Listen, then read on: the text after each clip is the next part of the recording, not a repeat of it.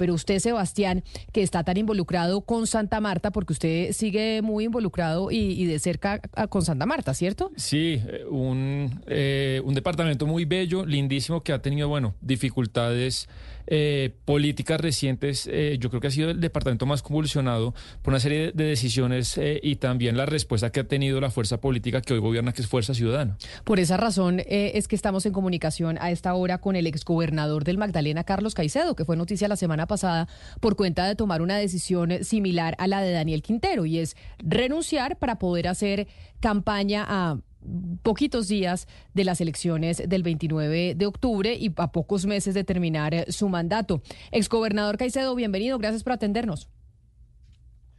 Eh, buenas tardes, Camila. Buenas tardes para todo el equipo de Blue. Exgobernador, lo saludamos después de la noticia de la semana pasada en donde hay mucha gente que considera que puede ser una especie de burla. Esto que hizo usted siguiendo lo que hizo Daniel Quintero, de decir, ah, yo dejo tres meses eh, antes de que se acabe mi periodo, eh, pues la gobernación a un lado para poder ir a hacer eh, campaña y casi, casi que burlar la normatividad existente en donde dicen que los mandatarios pues no pueden hacer campaña ni, ni participar activamente en política. Sí, Camila, pues eh, lamento disentir con, de ti, de esa opinión que expresas en relación, uno, a que estoy siguiendo a alguien, y no estoy siguiendo absolutamente a nada. Eh, pues mm, una cosa es que tú quieras salir a hacer campaña por tu candidato si ves que ese candidato no está en buenas condiciones, y eso es una decisión respetable, yo no la comparto. Otra cosa es salir a defender la democracia cuando tú ves que tu partido, que es el partido de gobierno, y los candidatos que ese partido ha postulado no solamente son revocados, sino que a ese partido no le dan las garantías para escribir un nuevo candidato. Pasaron 11 días esperando que se pudiera escribir el nuevo candidato y solamente por una acción de tutela, es decir, por un juez que amparó el derecho constitucional, fue que Fuerza Ciudadana lo pudo hacer. Y cantan estos sectores que eh, revocan la candidatura en la demanda que interponen el Consejo Nacional Electoral, eh, que van por esa inscripción del nuevo candidato e inclusive tienen un proceso andando contra el candidato Rafael Martínez. ¿Cuál es el propósito de estos clanes políticos mafiosos del Magdalena? Pero doctor Caicedo, exgobernador, es que usted dice que usted no sigue a Quintero porque Quintero pues renunció porque tiene un candidato medio regular, entonces a él le toca salir a hacer campaña por él porque si no, no lo eligen.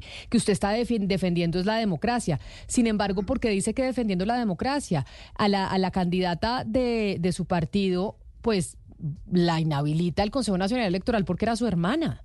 Y obviamente dentro del Consejo Nacional Electoral consideran que ese eh, primer grado de consanguinidad pues la inhabilita porque tendría algún tipo de beneficios comparativamente hablando con otros candidatos. ¿Por qué dice usted que ahí se afecta la democracia? Bueno, en primer lugar, para cerrarte la eh, parte de la respuesta anterior, eh, yo me imagino que tú eso sí lo tienes claro, que Patricia Caicedo iba al frente de las encuestas. y el partido beneficiado era Cambio Radical, el partido de los Char, el partido de los Pinedo, el que eh, montan esa operación a través del eh, magistrado Lorduí. Entonces se beneficia un partido por esa decisión ilegal o atropellada, perdón, de interpretación parcial de la ley, porque tú tienes razón, es mi hermana, eso no está en discusión. Lo que está en discusión es el otro inciso de la ley que dice que hay que verificar si el que está en el gobierno está favoreciendo al hermano o a la persona con la que tiene vínculos de consanguinidad o afinidad.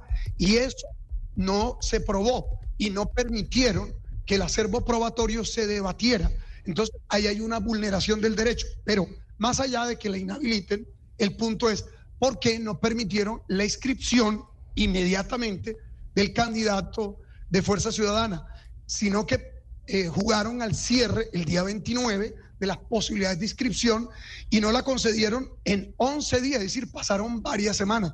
¿No te parece entonces que no es que se vulnere el derecho de Patricia, la hermana, que repito, no hubo eh, un examen del acervo probatorio, que es lo que la ley establece, sino que no permiten que el partido, que dicho sea de paso, es el que iba ganando las encuestas y que es el partido de gobierno, que postule otro candidato. Explícame por qué es correcto que no se puede escribir otro candidato. ¿No te parece que es un derecho que tiene el partido, que tienen los candidatos vulnerados y que tienen además los ciudadanos que votan históricamente por este partido progresista o de izquierda en este territorio, después de conquistar estos espacios de gobierno a la mafia de los clanes que históricamente gobernaron aquí. Yo te hago esa pregunta, tú que eres una entendida de la materia. Me gustaría que me ilustraras un poco.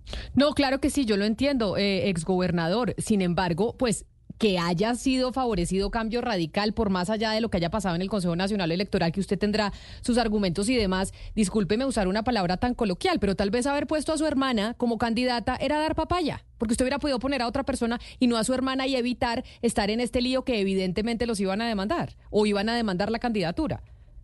Bueno, son dos partes, pero te quiero responder la última parte que tú no mencionas. Explícame una cosa. Si es correcto que no lo es, que el Consejo Electoral descabece a Patricia por ser mi hermana, no interpretando de conjunto la ley que tiene cuatro incisos. Es que hay que establecer las cuatro eh, componentes que la ley establece para inhabilitar candidatos con grado de parentesco o afinidad. Te hago una pregunta. Ya he hecho este acto, explícame por qué el partido no tenía derecho a escribir un candidato, no en uno, sino en 11 días y no se lo autorizaron y solamente es por un juez de la República que en una medida cautelar concede el derecho. Si te das cuenta lo grave que es, es que lo que sí está en peligro es la democracia, porque no permiten que el partido, avalando a cualquier persona, pueda escribirlo de nuevo. ¿Cuál es el miedo de estos clanes de tratar de sacar algo así como el que tiene la Copa Mundo en fútbol y lo tratan de sacar con artimañas antes que se juegue la final del Mundial. Eh, tiene razón que esa decisión fue a último minuto, sin embargo, como usted dice, a través de un fallo de tutela, pues se les permitió inscribir a Jorge Agudelo y sobre Jorge Agudelo le, quería hacer dos preguntas. Eh, se escribió en algunos medios de comunicación locales, no nacionales, entiendo que una parte de Fuerza Ciudadana estaba diciendo más eh, voten en blanco y no a Jorge Agudelo. ¿Cuál es su posición? ¿Toda Fuerza Ciudadana apoya a Jorge Agudelo o hay unas fuerzas que quieren eh, digámoslo así, apoyar el voto en blanco? No, en lo absoluto, toda Fuerza Ciudadana apoya a Jorge Agudelo. Patricia fue escogida en una convención, no la escogí yo a dedo, además que no lo podía hacer porque era eh, gobernadora, ella la escogí en una convención igual que Rafael Martínez. Evidentemente, pues ella sintió esto como un golpe bajo, la lesionó en su condición de animalista. De, un momentico y le explico. Obviamente, ella tiene un derecho como mujer, como actor político, y se sintió vulnerada eh, y su equipo, y su equipo fue, se indignó, el equipo próximo de trabajo de Patricia, que es una líder que se ha ganado su espacio por años en esta ciudad. Eh, eh, pero realmente, no sé si usted, que veo que hace seguimiento a las cosas, los asuntos de Santa Marta, me escuchaste las intervenciones de Patricia en el centro de convenciones, donde finalmente pues se respalda a Jorge en esta candidatura o en el evento que se hizo públicamente el día de ayer, donde Patricia en un discurso bastante amplio y generoso eh, manifestó su respaldo a Jorge. Estamos unificados en esta campaña. Exgobernador, pero entonces, me disculpa porque se nos acaba el tiempo, lamentablemente me habría encantado hacerle muchas más preguntas. Lo que usted quiere decir entonces es que eh, este apoyo que le está dando a, su candidato, según lo que muestran los números y demás, a pesar de que su hermana ya no pueda ser la candidata, ¿ustedes eh, creen que van a ser los ganadores en esta contienda electoral el próximo 29? Querida Camila, ocho días para hacer una campaña eso creo que nadie lo ha hecho en Colombia, ¿cierto? Ganarse una elección en ocho días. Pues esperamos lograrlo nosotros. Tres imputaciones de tres fiscales ante la Corte Suprema de Justicia no se lo habían hecho a ningún funcionario. Durante un semestre me mantuvieron en esa encrucijada del fiscal general y la mafia política del Magdalena. Salimos adelante. Hemos salido adelante 12 años de inhabilidad en plena campaña de la gobernación y le ganamos la gobernación. 20 años acusados de crímenes cometidos por los paramilitares y los políticos territoriales y salimos adelante de ese caso. Cinco años detenido y demostré mi eh, inocencia. Cuando fui alcalde me pusieron todo tipo de zancadilla. Llevamos años resistiendo a esta mafia política, narco, paramilitar, criminal que empobreció al Magdalena, que es hermoso, como lo dijo el periodista, y Santa Marta. Saldremos adelante con el respaldo del pueblo, estamos defendiendo la democracia. Por supuesto, presentamos nuestros candidatos muy bien calificados y queremos seguir profundizando en el cambio que empezamos en la universidad, que hemos hecho en Santa Marta y que hemos emprendido en el departamento del Magdalena. Nada bueno le trajeron los gobiernos de los Cotes, de los Pinedos,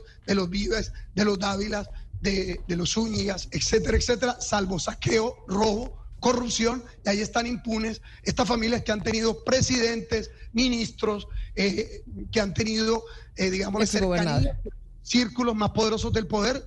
Y cómo puede ser que un departamento tan rico y hermoso lo hayan empobrecido. Estos sectores populares defendemos el derecho de la gente. Vamos a ver, pues, Vamos a ver entonces que, cómo les va el próximo 29 de octubre en las elecciones. Es el exgobernador del Magdalena, Carlos Carlos Caicedo, que fue noticia la semana pasada precisamente por renunciar a, su cargo como gobernador para hacer campaña por su candidato después de que el Consejo Nacional Electoral inhabilitara a su hermana, que era la candidata para ese cargo.